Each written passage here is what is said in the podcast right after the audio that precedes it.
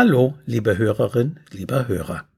Herzlich willkommen zu Schulerfolg ist lernbar. Hören Sie heute aus meinem gleichnamigen Buch eine weitere Erziehungsgeschichte mit dem Titel Ist Freispiel Zeitvergeudung?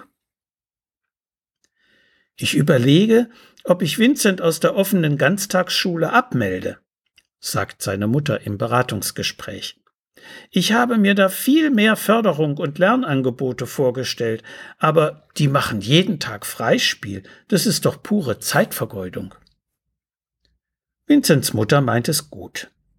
Der Junge, drittes Schuljahr, ist gut begabt. Sie wünscht sich für ihn eine optimale Förderung im Unterricht wie auch nebenher. Seine Talente sollen nicht brach liegen, sondern entwickelt werden. Je mehr Bildungsangebote, desto besser. Das ist ihre Überzeugung. Die offene Ganztagsschule, abgekürzt OGS oder OGATA, ist ein freiwilliges Betreuungsangebot vieler Schulen. Meist verantworten freie Träger diese Einrichtung. Geleitet wird sie von einer pädagogischen Fachkraft, also einer Erzieherin, Sozialpädagogin oder seltener auch von einer Lehrerin, die von Personal mit unterschiedlichem pädagogischem Hintergrund unterstützt wird. In ihr kümmern sich Erzieherinnen in der Regel bis 16 Uhr um die Kinder. Es gibt ein warmes Mittagessen, Hausaufgabenbetreuung und Arbeitsgemeinschaften, meist sportlicher und musisch kreativer Art dass in den dadurch langen Schultag auch freie Spiel- und Tobephasen integriert werden, ist nur vernünftig. Einerseits brauchen Kinder sehr viele Bewegungsmöglichkeiten, denn gerade die heutige Generation leidet an Bewegungsmangel und seinen Folgen. Andererseits brauchen Kinder auch Phasen, in denen sie eigene Entscheidungen treffen können. Den ganzen Tag über müssen sie fremdbestimmt funktionieren. Wie sollen sie Selbstständigkeit und Initiative entwickeln, wenn sie keine Freiräume mehr haben? Das Freispiel räumt ihnen Spielräume im wahrsten Sinn des Wortes ein. Spielen ist die Arbeit des Kindes. Diesen Satz hat Maria Montessori einst geprägt.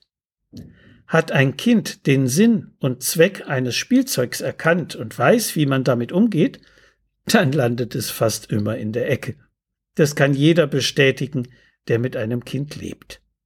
Auch die teuersten Spielsachen regen irgendwann nicht mehr zu neuen Erfahrungen an und werden dann langweilig.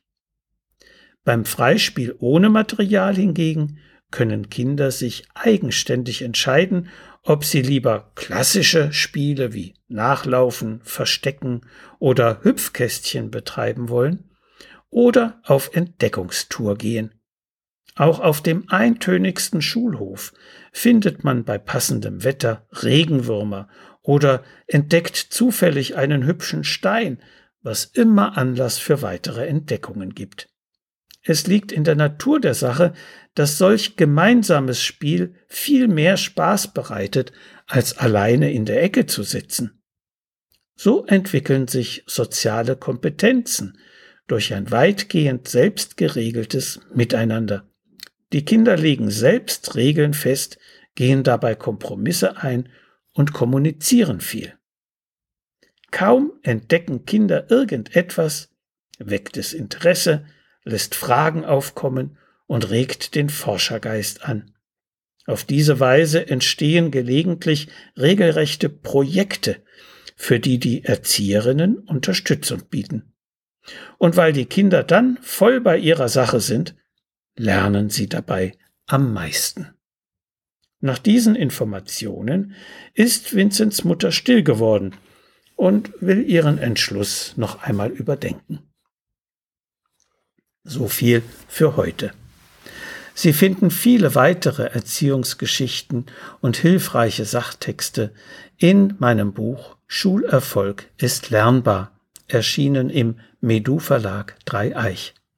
Wenn Sie Fragen zu Schule und Lernen haben, Oder wenn Sie meine sonstigen Bücher und Materialien bestellen möchten, können Sie gerne über meine E-Mail-Adresse info at schulberatungsservice.de oder über meine Webseite www.schulberatungsservice.de Kontakt mit mir aufnehmen.